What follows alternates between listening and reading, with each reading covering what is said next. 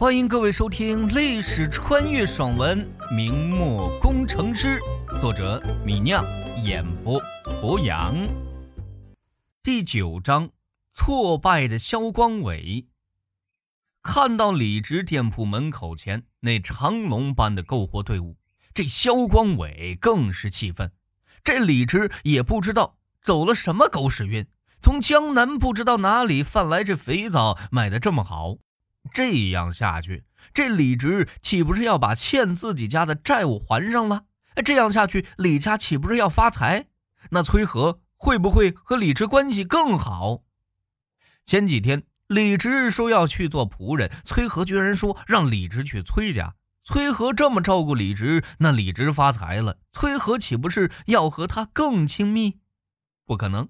这崔和是他肖光伟的梦想，绝对不能和其他人亲密。于是呢，这肖光伟让下人去李家店铺排队，也买了两块肥皂，便急冲冲地赶回家里去试用。他要找出这肥皂的问题来，好宣传出去，让大家抵制这种商品。首先试试洗手的效果。下人打来一盆井水，肖光伟把一块肥肉在手上擦了擦，弄得一手的油污。这样的油污是最难清洗的，光用水在水里泡几分钟都洗不干净。肖光伟不相信肥皂能对付这种油污，他拿出买来的肥皂，在手上搓了十几下，一手的泡沫冒了出来。肖光伟把手放进水里一搓，一手的油顿时随着这泡沫化进了水里。肖光伟把手举起来，发现这双手的油污被洗个干净，哪里有一点剩余呀？这肥皂效果居然这么好，这肖光伟这是愣了啊！再试试脏衣服。肖光伟找出一件旧衣服，把往日手洗洗不干净的污块擦上肥皂，然后用力的搓了几十下。等肖光伟把那旧衣服放进水里搓拭几下，他便惊讶的发现，那一块污块居然被肥皂洗干净了。这肥皂的能力有些夸张啊！这还是崇祯七年这兵荒马乱年头的东西吗？李直哪里搞来这玩意儿？这效果怎么会这么好？最后呢，肖光伟决定试试洗澡。他让下人打来一盆洗澡的热水，脱上了衣服，然后往里头开始往身上舀水，然后用这肥皂擦拭头发和身子，搓出一头一身的泡沫。最后，等他在这个澡盆里把头上、身上的泡沫洗掉以后，他发现这身上洗得干干净净。就连头上那从来洗不干净的油腻长发，此时也是清清爽爽，再没有一点油污。那长长的头发素来油污污的，可是从来没洗得这么干净过。这一下子把明末的卫生条件提高了一大截呀！这样的好东西，李直只卖二十文一块，这太便宜了。李直是想让这大明朝人人都用上这肥皂吗？这简直就是廉价的宝贝呀！这哪里找得出什么问题？肖光伟已经放弃找问题的想法了。李直靠这肥皂赚钱还债，看来是板上钉钉的事情了。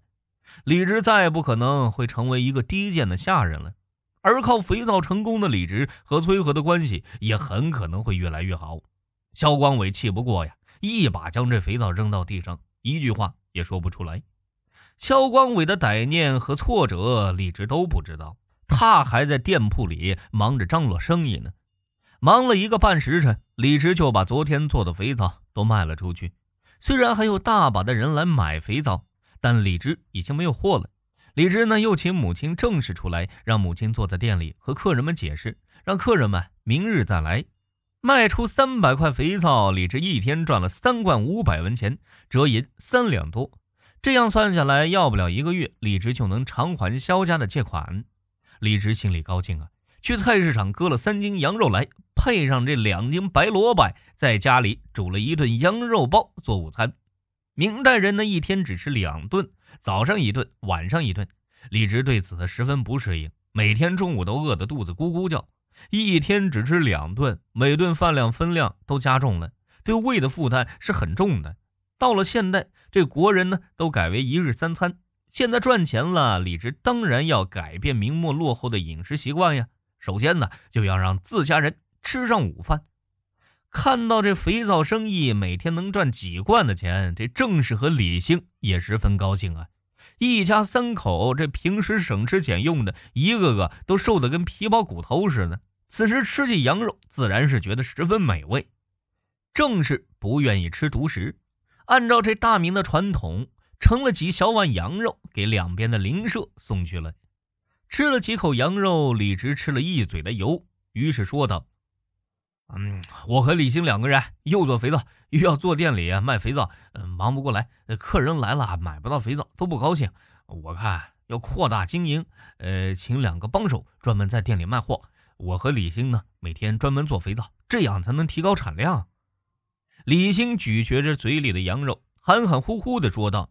嗯，大哥说的嗯有道理，我光靠我们两个人是忙不过来的。